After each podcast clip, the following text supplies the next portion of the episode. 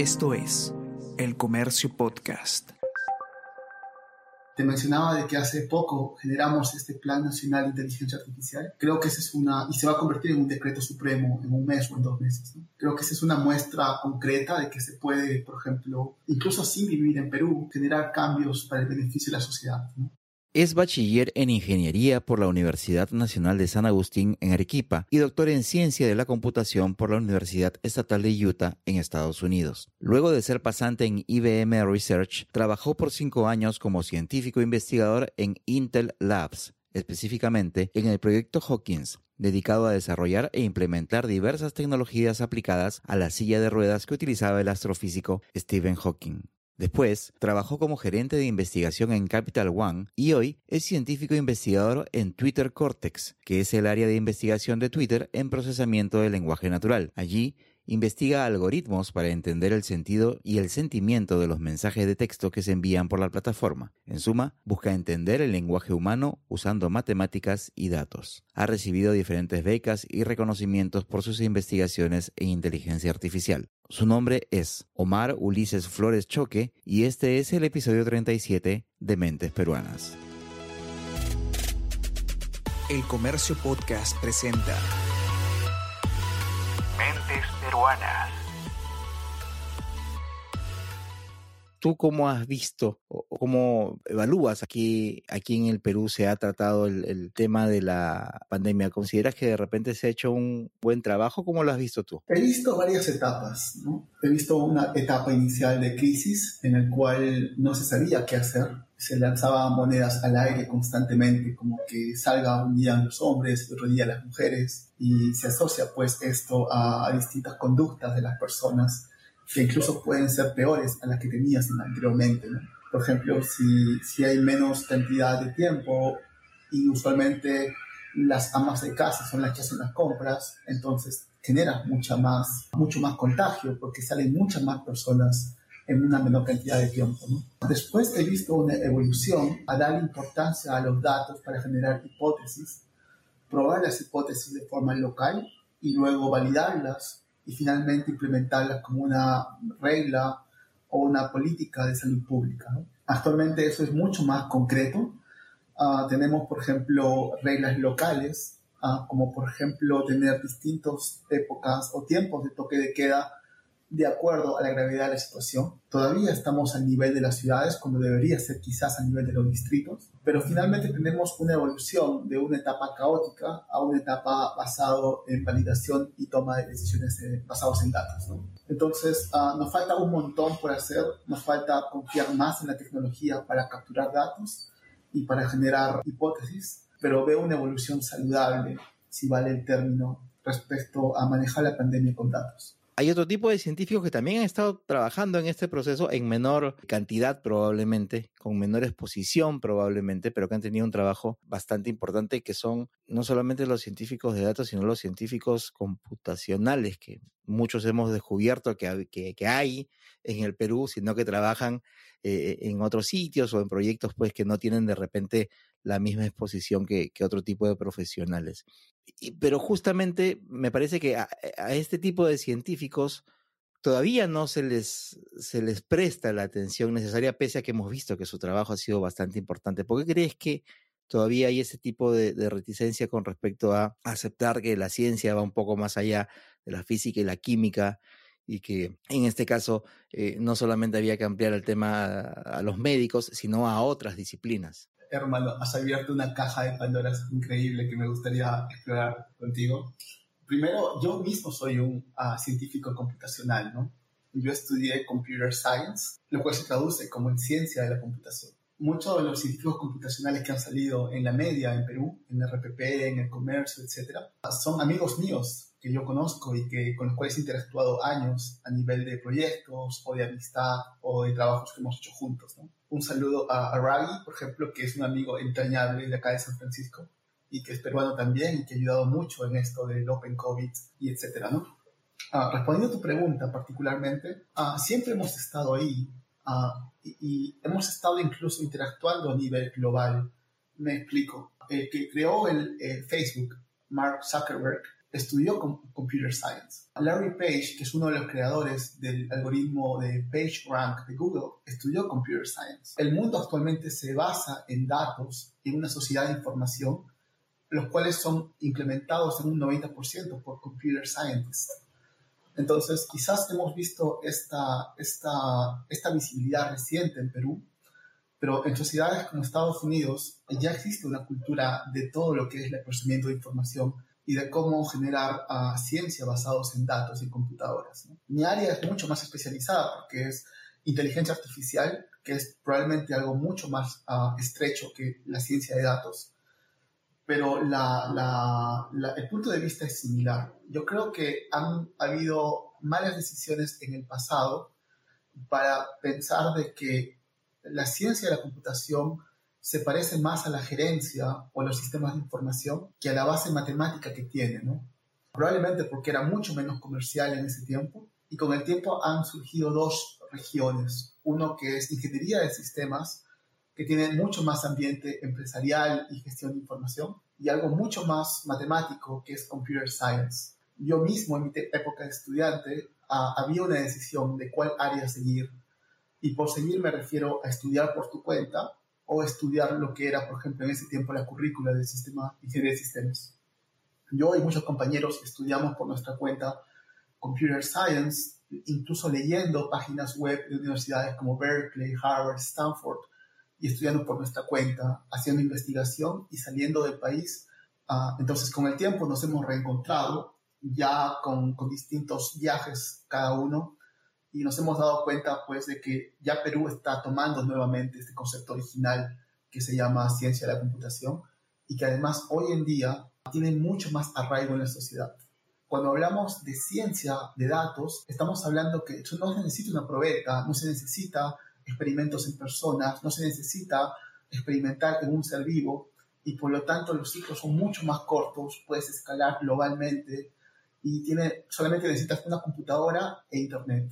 Entonces, estamos hablando de algo muy poderoso y muy asequible a cualquier persona. Desde hace ya algunos años se viene hablando muy fuerte sobre de inteligencia artificial, sobre cómo nos va a, beneficiar en un, esperemos, un mediano plazo. ¿Qué haría falta para empezar también a promover que se hagan investigaciones e, en ese sentido desde el punto de vista de la tecnología, desde el punto de vista de la, de la utilización, de la implementación de la, de la inteligencia artificial, no solamente en temas de pandemia, sino en general? Se pueden hacer tres cosas concretas.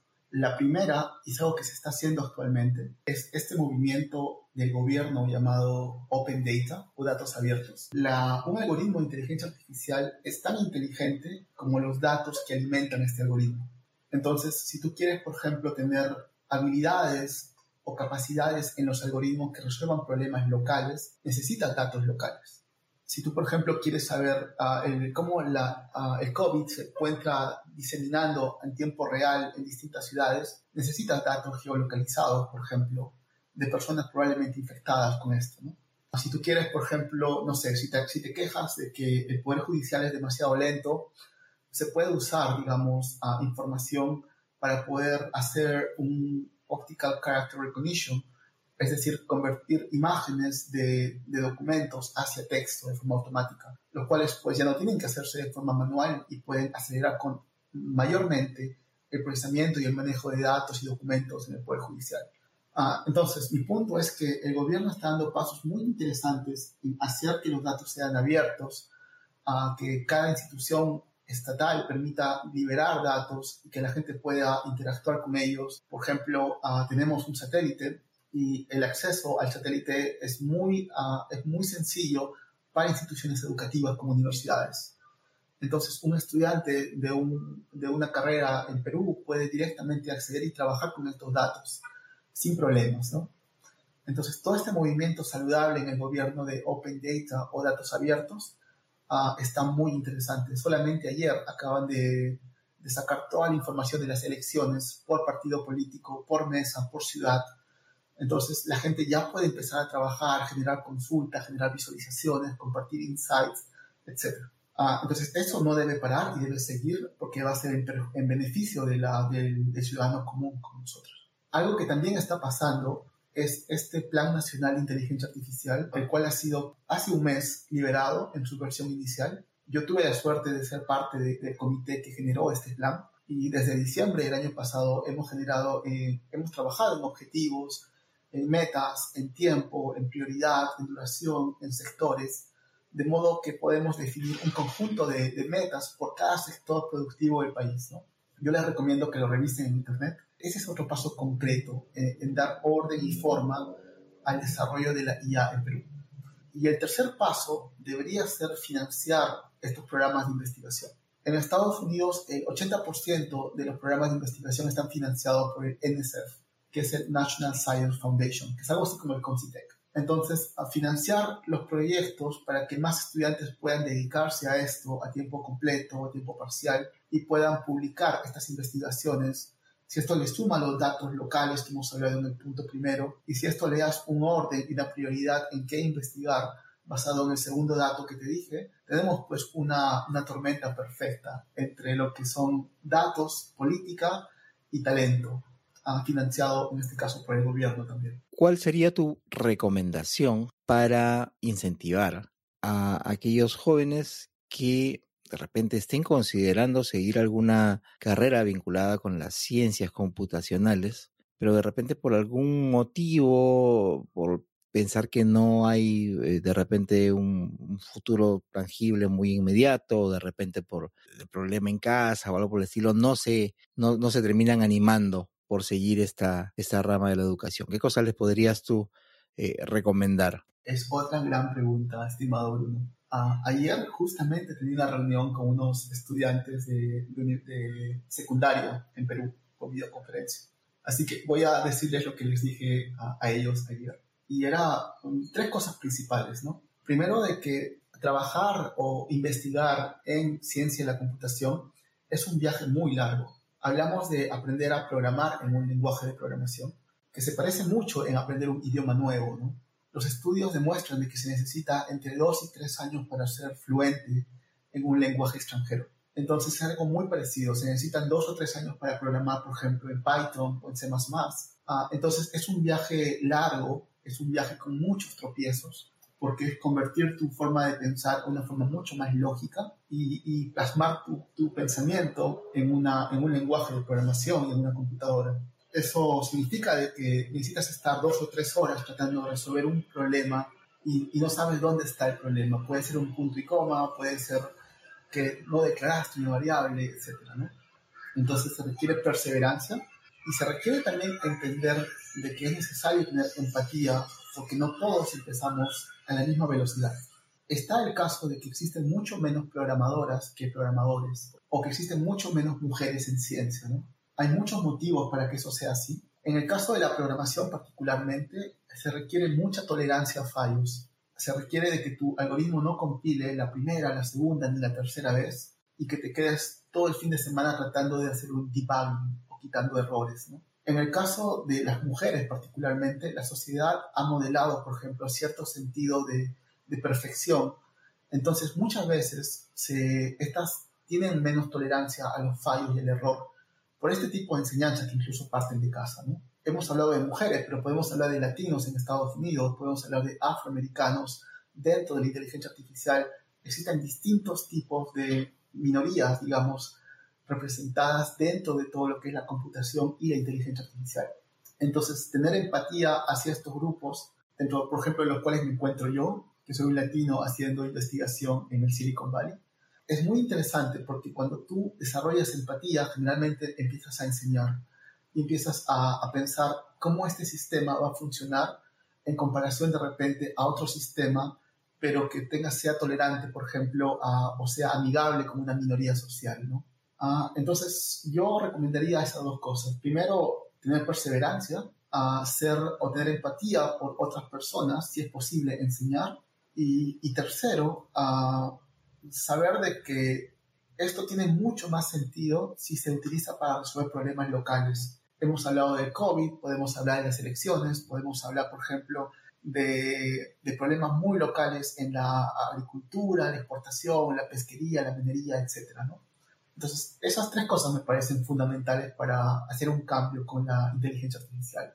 y para que mucha más gente entre a este mundo, anticipándose, digamos, de que es un camino largo, pero muy, muy interesante, porque el mundo más que nunca requiere de talento y los abraza con muchos salarios ah, de alto, de alto valor, ah, sin importar dónde estés. Tú puedes trabajar en inteligencia artificial o en computer science desde Perú en una empresa de, de Estados Unidos sin ningún problema, por ejemplo. ¿Qué cosa querías ser tú cuando eras pequeño? Yo quería ser astronauta, pero no se pudo porque me entré a los 8 o 9 años de que tenía que ser ciudadano americano. Entonces ahí terminó mi carrera con la NASA. ¿Y cómo es que te animas a estudiar esta rama vinculada con la computación? Claro, tenía todavía en mente el hecho de ser científico. Me imaginaba siendo yo niño con una bata blanca y entrando a un laboratorio y, saliendo muy tarde del laboratorio. Ese era, no sabía científico en qué, pero quería ser un científico, por algún motivo. Después mi, mi, papá trajo una computadora de segundo uso con Windows 95. La desarmé, la armé de nuevo, instalé cosas, la malogré, la arreglé y, fue pues mi, mi, mi, banco de pruebas, ¿no? Cuando entré a la universidad sabía mucho de computación y luego me di cuenta de que yo quería, digamos, saber robótica. En ese tiempo no existía el programa de robótica en Arequipa, existía mecatrónica, incluso era una carrera muy nueva, ¿no? Me di cuenta en el transcurso de que la computación, y finalmente una computadora es un robot, no tiene ruedas, no tiene unos brazos mecánicos, pero tiene el sistema operativo, tiene el procesamiento de información, tiene sensores. Finalmente, cualquier robot es una computadora, tiene simplemente distintos periféricos. Ah, entonces, con el tiempo y sin darme cuenta, me volví un científico de la computación y no trabajé en robots, trabajé más en inteligencia artificial. De hecho, ahora mucho de la IA se utilizan en robots, como los vehículos autónomos, por ejemplo papá, tu mamá o algún familiar cercano ya estaba vinculado con el mundo de la computación? ¿O además de que llegara esta máquina a tu casa, hubo de repente por ahí alguien o algo que te hizo interesarte más en este campo? Mm, déjame darte un poco más de contexto, porque es una gran pregunta. Estamos hablando de que mi papá era alguien que trabajaba haciendo taxi. Y creo que hizo un negocio y luego en vez de pagarle dinero le pagaron con esta computadora de segunda mano. Entonces ellos no fueron a la universidad nunca, mi papá ni mi mamá. Y estamos pues hablando de un contexto en el cual mi papá, que no sabe mucho de matemática, ni es muy académico necesariamente, siempre intentaba darnos libros que él no leía, pero nos daba, digamos, de ciencia, de preguntas, de respuestas. Ah, en este caso nos daba una computadora y nos decía, utilícenla y, y vean qué pueden hacer con eso, ¿no? quizás no desde un punto de vista académico, pero sí dando la oportunidad de tener herramientas para que podamos jugar con ellas. Lo mismo con Legos, etc. Yo vengo de una ciudad que es Arequipa, en la cual es muy común tener terremotos. Ah, es muy frecuente de que la gente en Arequipa pierda su propiedad de repente por eventos como terremotos o de repente ah, por cosas que, sobre todo si son trabajos informales, como un taxi. Si tú eres un taxista, chocas tu taxi, ya no tienes una fuente de ingreso. Ah, entonces, desde jóvenes, tanto a mí como a mi hermana, mi papá nos daba herramientas que nos podían conducir a tener una carrera en una universidad. Probablemente ese era su mayor sueño de ellos. Entonces, ese es más o menos eh, el background en el cual yo me crié. ¿Cómo es la decisión en el colegio? ¿Cómo fue? ¿Hubo de repente alguien o algo o alguna situación que te impulsó a, a decidirte? ¿Cómo fue esa, esa decisión ya cuando estabas por salir del colegio? Básicamente yo quería estudiar ciencias no sabía qué carrera estudiar. Y literalmente hice la decisión en, la, cola que se hace para elegir qué carrera postulas. Vas un día a la, universidad, de repente dos semanas antes del examen, y tienes que llenar un formulario a mano. Y ahí tienes que poner tu carrera, tu nombre y tus datos, En esa fila, que es una fila interminable de dos horas, estaba pues pensando qué carrera seguir, Mi mamá quería que yo sea doctor en medicina, mi papá quería que sea abogado, porque decía que los abogados ganan mucho dinero. Y yo llegué a casa con la copia del formulario y me miraron y me dijeron, ¿y? Y yo les dije, ingeniería de sistemas, ¿no? Y ellos dijeron, sistemas. Ah, entonces ahí más o menos fue cuando tomé la decisión y, se la di a ellos, ¿no? Obviamente me apoyaron, pero no fue, digamos, algo que ellos pensaban que iba a tomar en ese momento. Decides qué cosa vas a estudiar, postulas, ingresas. ¿Qué tal fue tu paso por el pregrado? Fue un paso muy interesante que me marcó bastante, ¿no? Um, yo estudié en la Universidad Nacional de San Agustín y la palabra nacional es muy importante porque yo ingresé en una buena posición en ese examen de admisión, ingresé en segundo puesto y fui con la idea de saber quién era quien me había ganado en el examen de admisión y encontré gente muy increíble adentro. Encontré gente que tenía un background mucho menos privilegiado que el mío, gente que tenía, por ejemplo, la necesidad de trabajar en las tardes y estudiar en la mañana, gente que tenía de repente hijos y que estudiaba y, también sustentaba a su familia. Y muchos casos muy interesantes, ¿no? Gente, nosotros compramos el libro en copia pirata, en una fotocopia de cada libro. Y habían alumnos y compañeros que no tenían dinero incluso para comprar la copia, ¿no? Entonces, eso cambió radicalmente mi forma de ver uh, la realidad. Me, me dio a conocer rápidamente que no es suficiente ser inteligente o ser bueno, sino que la, la pista no está equilibrada para todo el mundo. Luego, en el transcurso de mi carrera, he vuelto a ese concepto muchas veces y se ha manifestado eh, de muchas maneras, he dado oportunidad a muchas personas, pero fue algo que me marcó a nivel no, no académico, pero sí personal. Después en la carrera misma, ya a nivel de conocimientos, había una dicotomía entre estudiar ingeniería de sistemas o ciencia de la computación. Ahora quizás se parecen mucho más, pero en ese tiempo era pues dos como currículas distintas. Teníamos la influencia de profesores que habían ido a Brasil a hacer su maestría y doctorado y habían vuelto con la idea de que existe una nueva carrera, una nueva vertiente llamada computación. Profesores como por ejemplo Ernesto Cuadros, profesores como César Beltrán, que fueron luego, luego profesores en la UNSA y que nos dijeron, ¿por qué no van a hacer doctorados a, Brasil? ¿no? Hay todo un mundo, te pagan por estudiar y lo que te pagan es más alto que lo que te pagarían en el banco, por ejemplo, o en la SUNAT. Ah, entonces, a muchos de mis compañeros nos picó ese bicho, investigamos, la mitad de mi promoción se fue a Brasil a estudiar la maestría en computación. Yo me fui a Estados Unidos a hacer el doctorado en computación. Tenía muchas publicaciones porque pasé mucho de mi tiempo, de hecho faltaba clases para hacer investigación en ciencia y la computación. Tenía malas notas en algunos cursos y tenía buenas notas en otros cursos, pero esos otros cursos eran muy valorados en las universidades de Estados Unidos, sobre todo si estaban asociados a una publicación. Tenía alrededor de cuatro publicaciones en eventos internacionales y cuando postulé para una maestría a una universidad de Estados Unidos, me ofrecieron directamente el doctorado. Entonces, uh, literalmente tomé la oportunidad y me fui para allá. Digamos que fue una jugada realmente estratégica el decidir a qué darle más importancia en cuanto a, a lo académico. Totalmente, sin saber las consecuencias. O sea, yo nunca pensé en trabajar en la universidad. Lo que encontré fue un área fascinante llamada inteligencia artificial, que no era muy conocida en ese tiempo, pero era muy interesante en sus características. Y literalmente me dediqué a investigar como hobby o como pasatiempo y luego me dediqué completamente a eso. ¿no? Después tuve la oportunidad de tener una beca antes de salir de la universidad, y, pero nunca pensé en trabajar o nunca pensé de repente en, cuál será mi trabajo después del pregrado. Funcionó, pero digamos fue una cuestión de, de seguir simplemente mi instinto en ese momento. ¿Y esa beca era para el doctorado? Sí, también te, quería preguntar, porque a veces, eh, en el caso de, muchos jóvenes que saben que hay la oportunidad de poder eh, seguir con los estudios afuera, etcétera, etcétera, a veces se sienten cortos porque no tienen los recursos, pero hay estas posibilidades de, hacer las postulaciones a becas, etcétera, etcétera, pues, ¿no? El mundo en este momento está recibiendo con brazos abiertos talento en lo que se llama STEM, Science, Technology, Engineering y Math ciencia, tecnología, ingeniería y matemática. Existe actualmente ah, una crisis de suficiente talento para cubrir las plazas de la computación y de la inteligencia artificial a nivel mundial. Eso se traduce en que existen muchas oportunidades para estudiar, por ejemplo, inteligencia artificial, ah, visión computacional, sistemas distribuidos, computación paralela, en distintas universidades del mundo.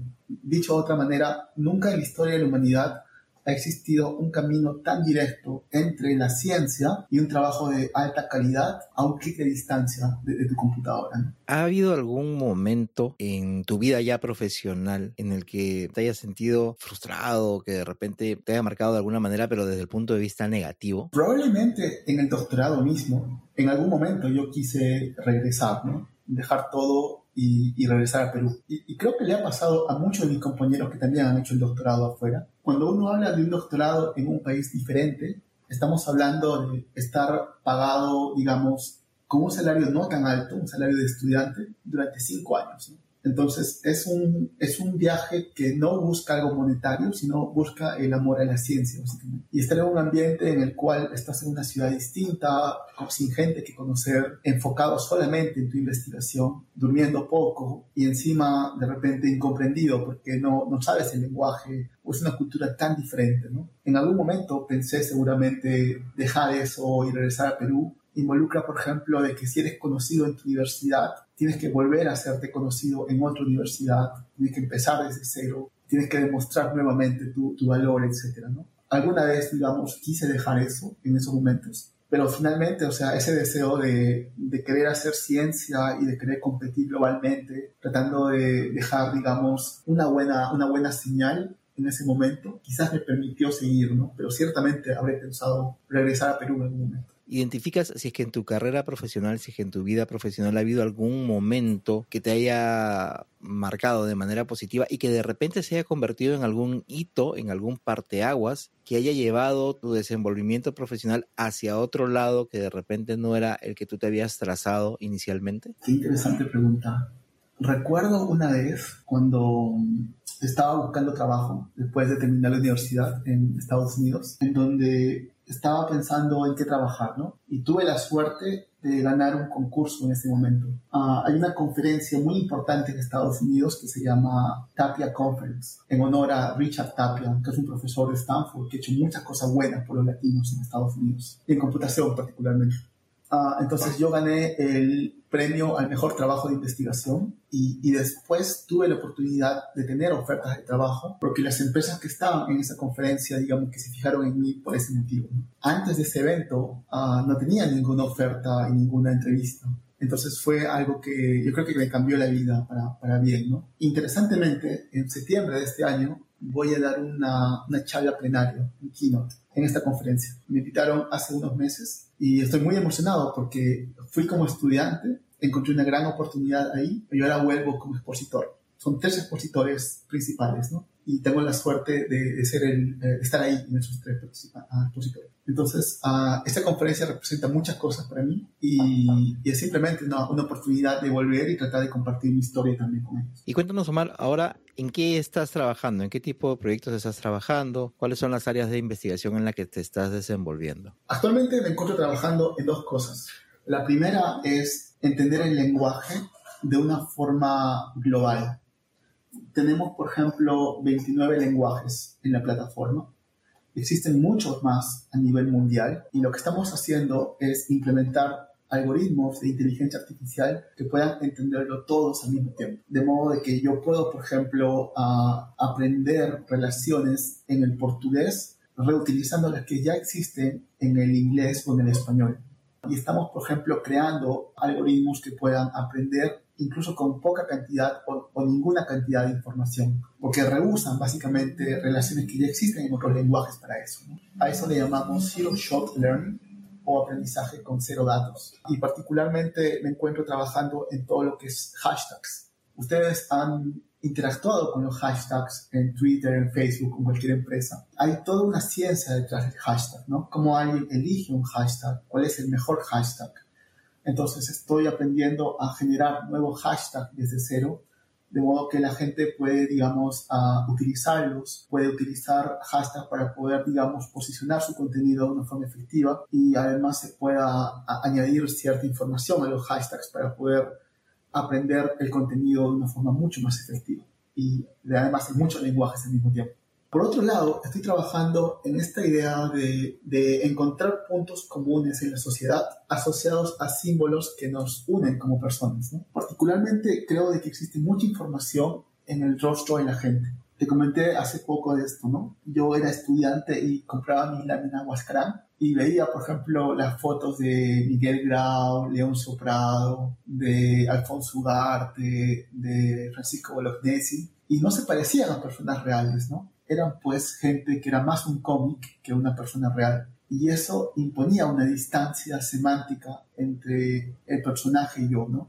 Entonces, actualmente estoy trabajando en generar versiones en alta definición de estos personajes que ya han desaparecido, pero que pertenecen a nuestros 200 años de historia, ¿no? Y de que codifican grandes valores que definen la peruanidad. Uh, hablamos pues de la valentía de Alfonso Ugarte, hablamos de la amabilidad de Miguel Grau, hablamos por ejemplo de la elocuencia y de la, de la erudición de, de Leoncio Prado, por ejemplo, o de la valentía, por ejemplo, no sé, de, de Francisco Bolognesi, teniendo todo en contra, ¿no? Creo que esos valores definen lo que es ser peruano y al crear versiones reales de cómo se vería, por ejemplo, en su versión humana de forma automática con inteligencia artificial, vamos a tener esos valores de una forma mucho más cercana y quizás los chicos de primaria, secundaria van a verse más involucrados con estos valores al tener estos personajes tan cerca.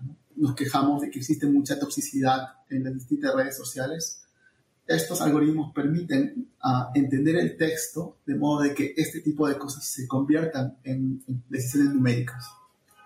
A mejorar, digamos, la forma como entendemos el texto en las redes sociales nos permite categorizar mejor qué es tóxico, qué de repente viola los términos de servicio e incluso cómo bloquea automáticamente estos mensajes, como ustedes lo han visto probablemente en las noticias en el pasado.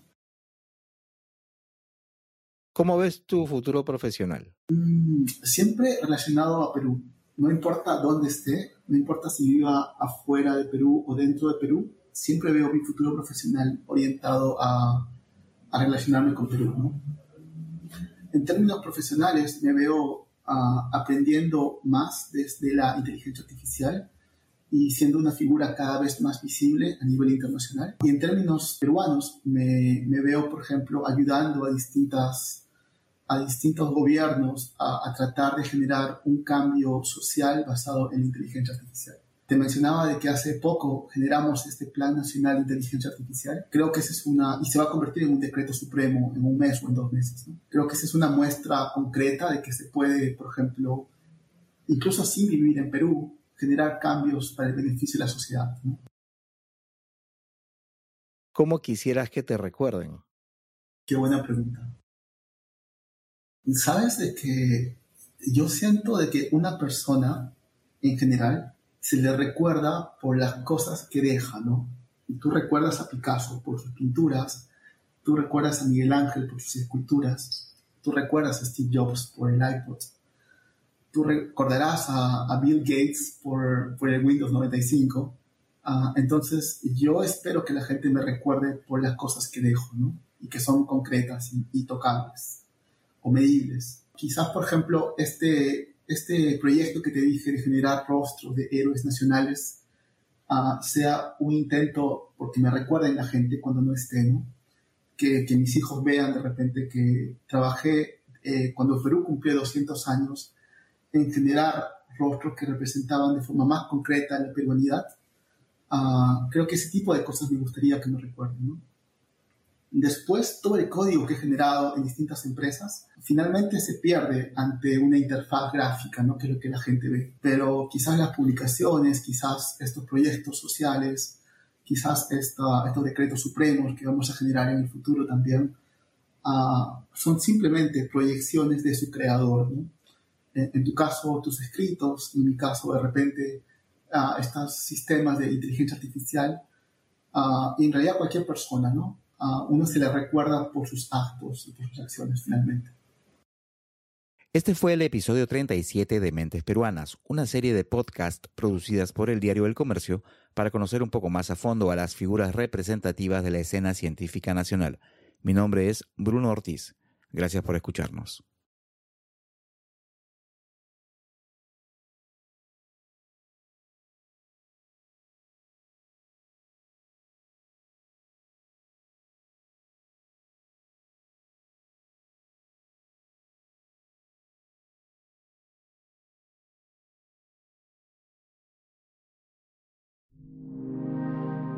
Comercio Podcast.